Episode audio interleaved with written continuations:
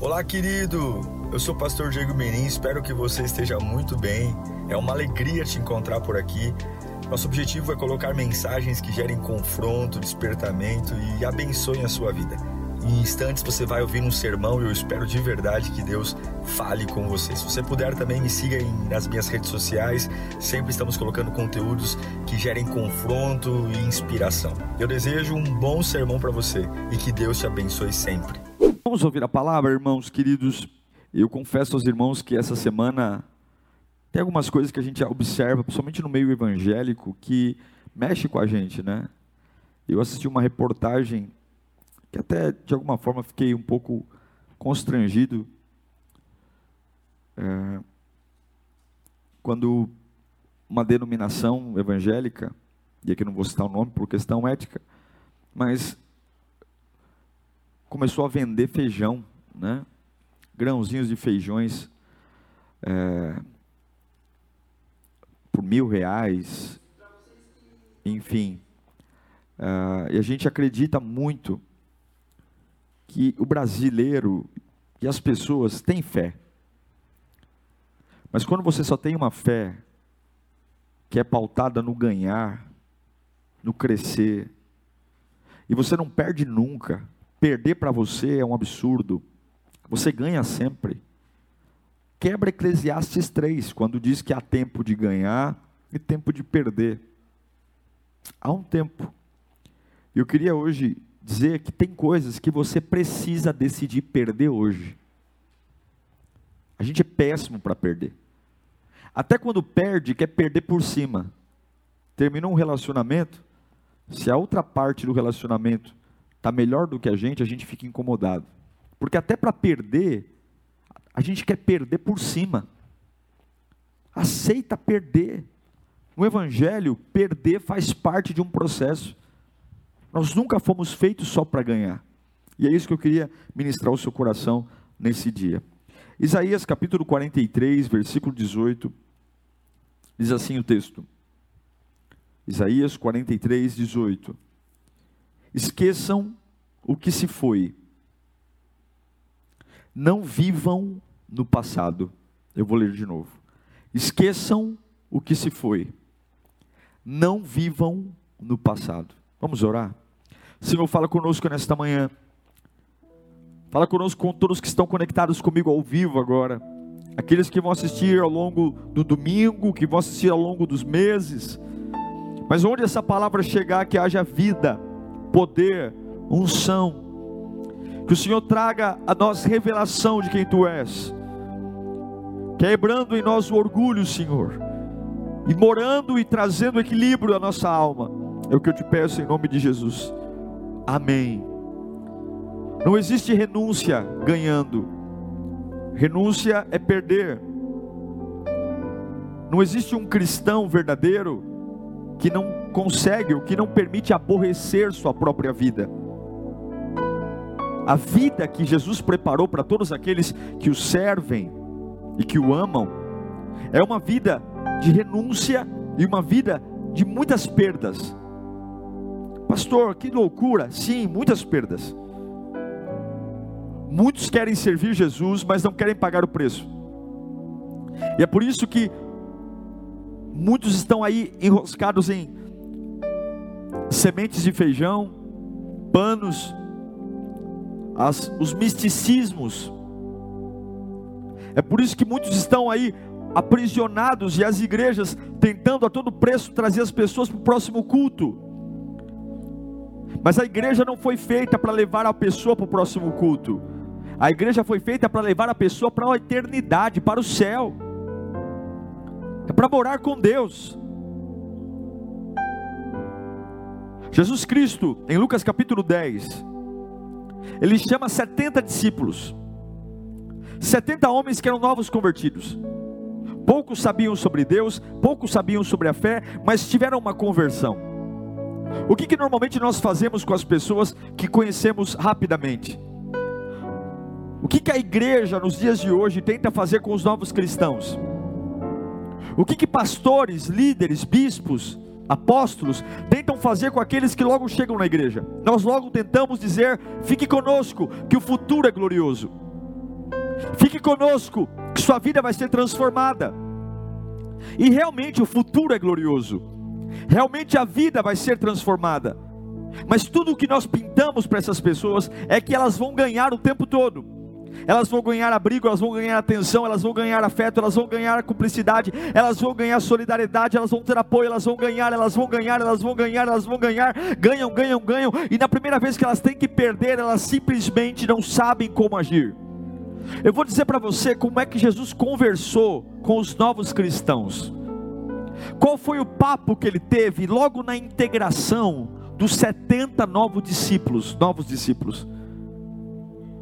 Ele chama os 70 e fala: oh, vocês querem trabalhar comigo? Tem uma missão para vocês. Lucas capítulo 10, versículo 2. A primeira coisa que ele vai dizer para eles: Ó, oh, a colheita é grande, mas os trabalhadores são poucos. Portanto, peçam ao Senhor da colheita que mande trabalhadores para a colheita. O que, que ele está falando? Olha, que bom que vocês vão trabalhar comigo, que bom que vocês aceitaram a seguir meu caminho. Eu já começo o papo com vocês dizendo: vocês serão poucos, e vocês terão que orar pela vida de vocês, porque são poucos os trabalhadores. Eu não quero desanimar vocês, não, mas já comecem se acostumando que vocês vão ter que orar por vocês e não contem com muita gente, porque são poucos os trabalhadores. A segunda coisa que Jesus fala para esses novos cristãos, está lá no versículo 3 de Lucas 10. Ide, vão, e eu, eu estou os enviando como cordeiro entre lobos. Olha que processo de integração, olha que lírio play tremendo. Olha que, que boas-vindas. Além de vocês serem poucos e terem que orar por suas vidas, vocês correm risco de serem mortos nesse projeto, porque eu estou enviando vocês como cordeiros no meio de lobos. Que palavra motivadora, né? Se não sou, ele não está falando aqui no caso nesta época muito de morte física, porque havia uma perseguição de prisões contra os cristãos.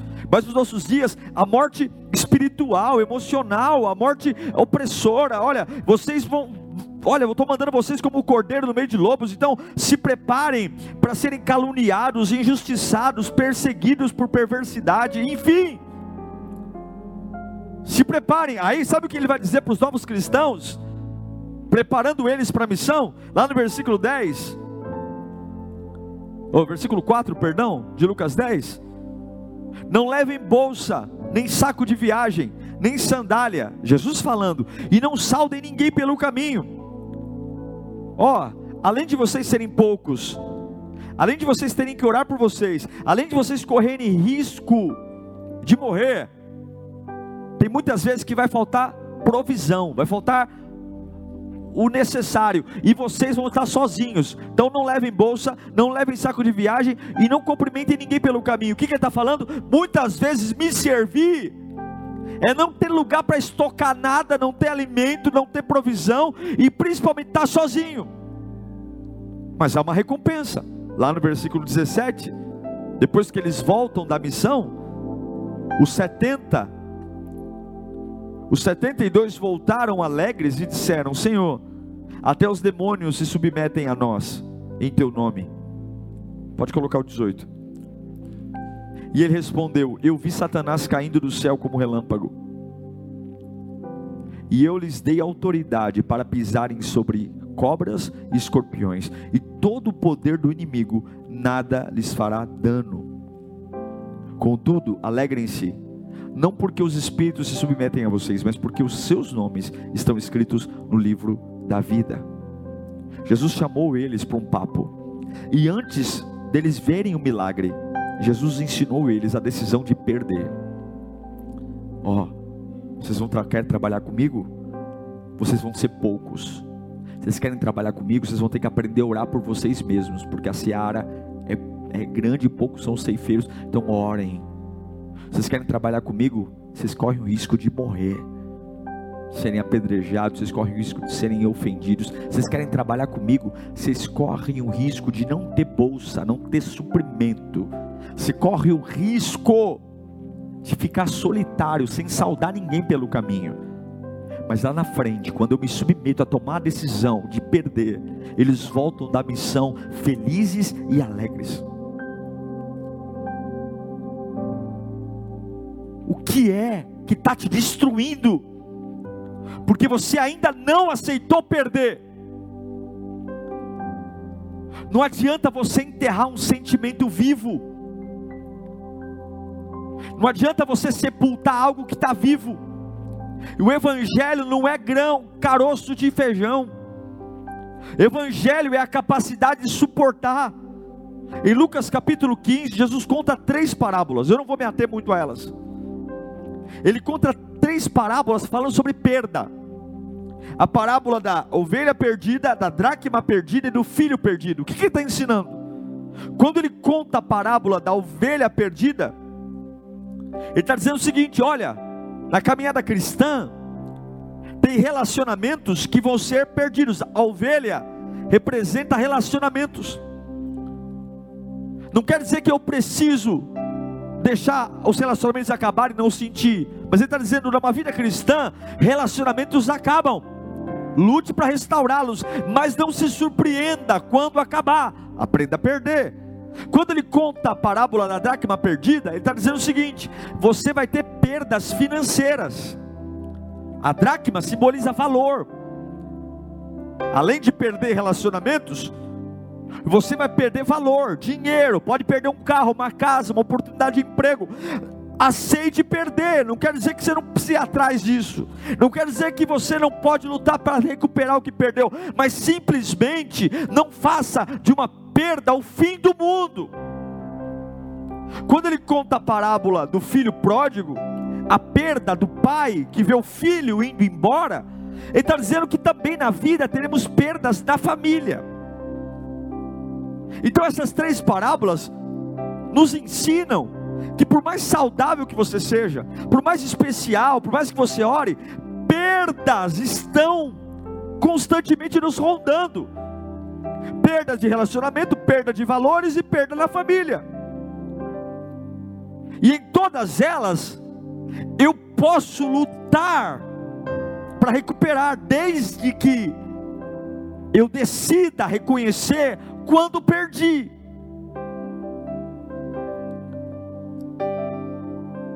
E não ficar construindo um mundo paralelo de conversas, desculpas, para tentar ma manter-me preso a algo que eu não consigo aceitar que perdi, porque você foi ensinado a ganhar sempre, foi ensinado a triunfar sempre. Você não aprende nada com o sucesso, você aprende com as derrotas. Você não aprende nada com as compras, você aprende tudo com as perdas. Tuas melhores versões nascem dos seus amassamentos. Tuas melhores orações nascem das suas lutas. Teus melhores louvores nascem de quando tua carne está tremendo. Tuas orações que mais fluem são orações que nascem de processos quando você está passando pela água e passando pelo fogo as orações mais ousadas, os sermões mais lindos, as lindas composições nascem de pessoas que aceitaram as perdas e canalizaram essa em Deus. E é por isso que Jesus fala: olha, você não se preocupe quando estiver só, não se preocupe em ser ameaçado de morte, não se preocupe. Se aceita perder? Eu repito para você: sentimentos enterrados vivos nunca morrem. Enquanto você não tomar a decisão de perder, eu perdi. Saiba, tenha a certeza que você nunca vai estar bem resolvido. Então o que fazer, pastor? Como é que eu encaro a vida decidindo perder? Eu me lembro de Abacuque. Eu me lembro do profeta Abacuque que está passando uma fase terrível o império babilônico assolando, Abacuque está revoltadíssimo e ele pede justiça de Deus, enfim, porque as perdas são enormes perdas financeiras, o povo de Deus humilhado, enfim, escravo na Babilônia. E ele clama pela intervenção de Deus, ele clama para que o Senhor haja.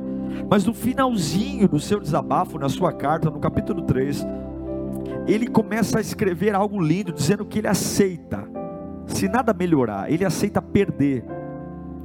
E aqui eu queria te ensinar algumas lições de como você destravar a sua vida, aprendendo a perder, aprendendo a soltar algumas cordas, aprendendo a desligar algumas coisas. Veja, um pensamento não cura outro pensamento. A fé é o que movimenta o mundo espiritual, e a fé é a atitude.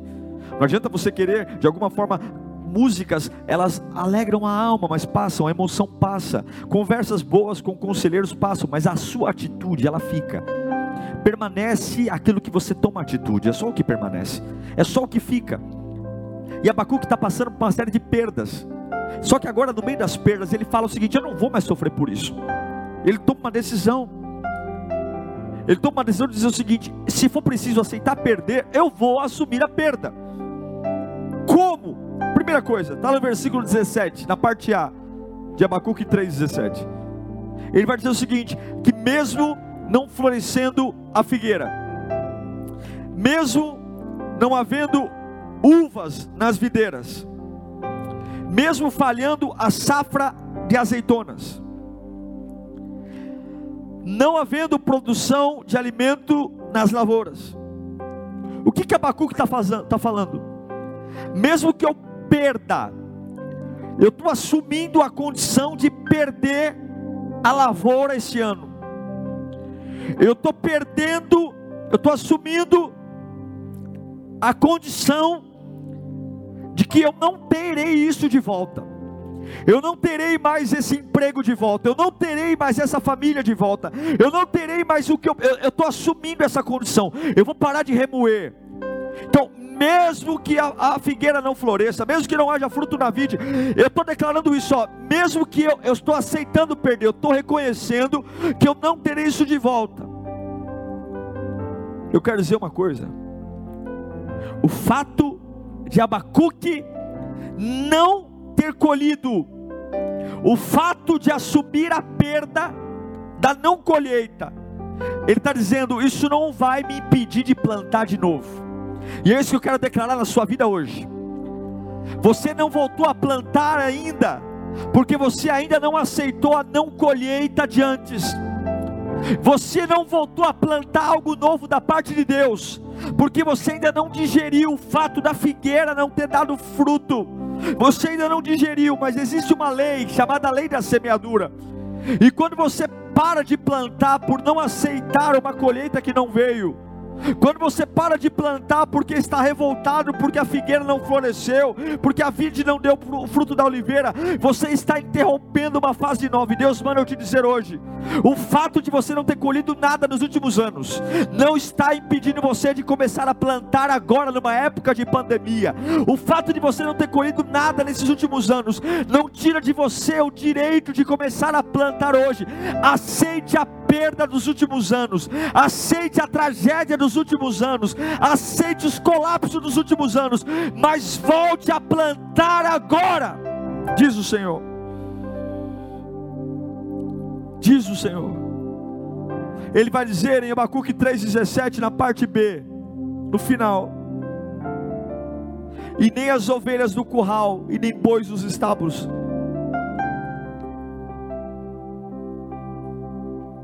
demora muito para se recompor animais. Quando se roubam as ovelhas, quando se arrebatam os animais do aprisco, tudo para. Assim como o pastor espera que o rebanho venha para dar a provisão, a lã, o leite, a carne, Abacuque está dizendo: mesmo que o tempo passou, eu vou continuar esperando. Eu vou comprar de novo um bezerrinho. Eu vou comprar de novo uma ovelha. Mesmo que a minha perda me faça a gastar mais tempo, mas eu vou saber esperar de novo a ovelha se encher de lã, o gado se encher de leite e carne,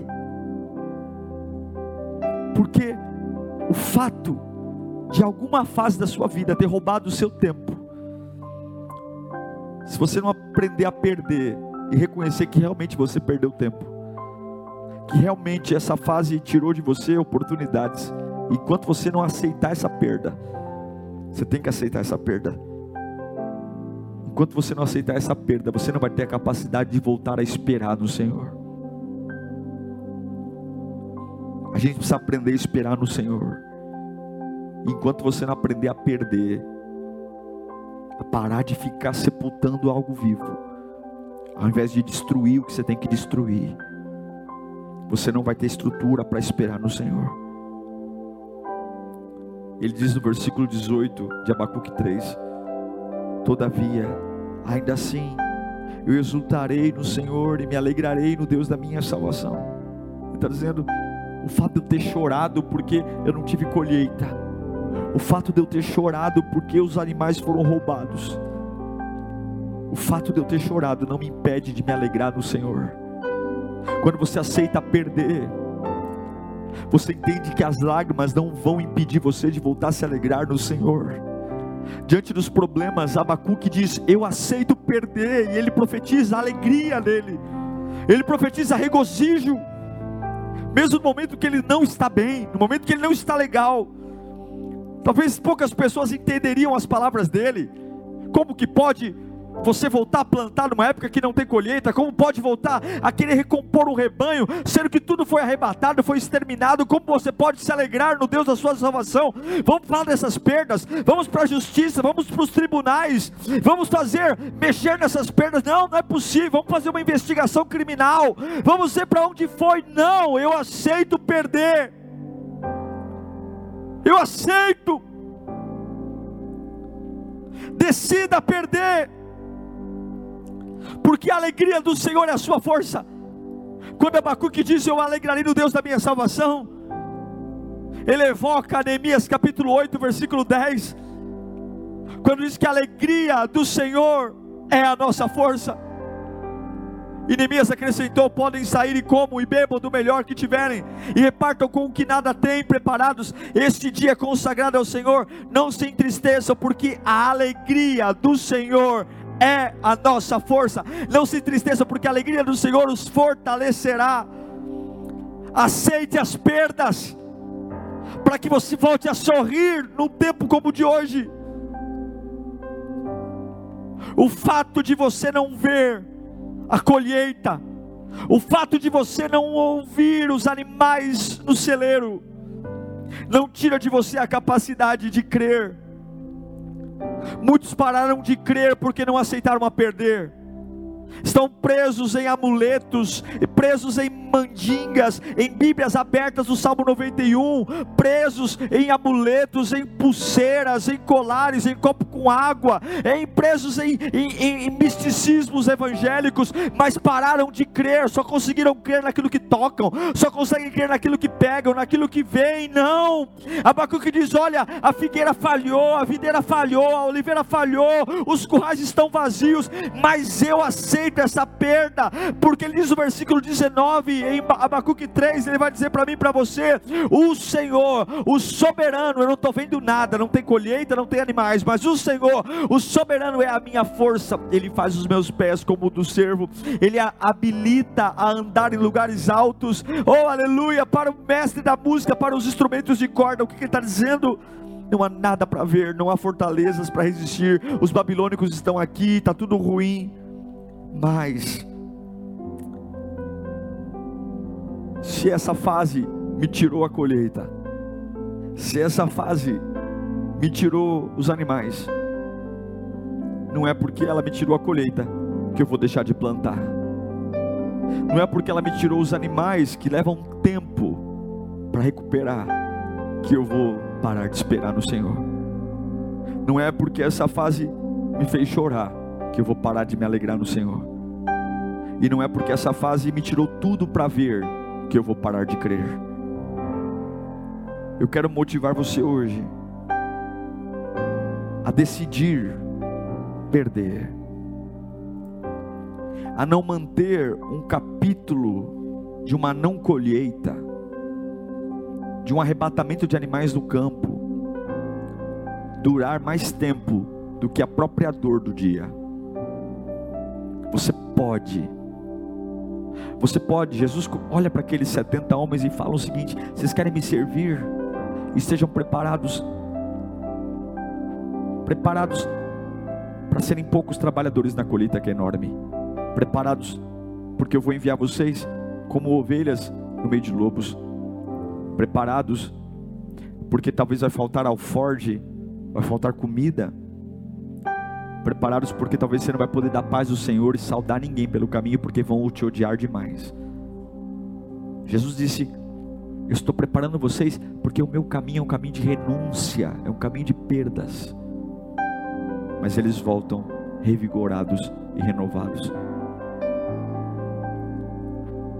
Jesus conta as três parábolas: perda da ovelha, perda da dracma, perda do filho, perda de relacionamentos, perda de valores, perda familiar. Por que, que você não aceita perder? Por que, que só você não pode perder? Porque quando você perde algo, para você é o fim do mundo. Além de perder a sua paz, você perde, faz todo mundo que mora com você também perder a paz. Por quê? Por que, que Deus não pode ser glorificado na sua vida através de uma perda? Por que, que se não teve colheita, você não pode voltar a plantar? Por que, que se os animais foram roubados, você não pode voltar a esperar em Deus por uma nova gestação? Por quê? Por que, que você chorou ontem que te impede de sorrir hoje? Por quê? Por que, que você não pode sorrir agora? Por quê? Por que, que não há nada para ver? Isso te impede de crer? Por quê? Por quê? Por quê? Ele está aqui. Ele é um bom pai. Ele está perto de você. Aceite perder. Aceite perder. Decida perder. Mas você vai voltar, exultando Deus na sua salvação. Jó diz: O Senhor deu o Senhor tomou. Bendito seja o nome do Senhor.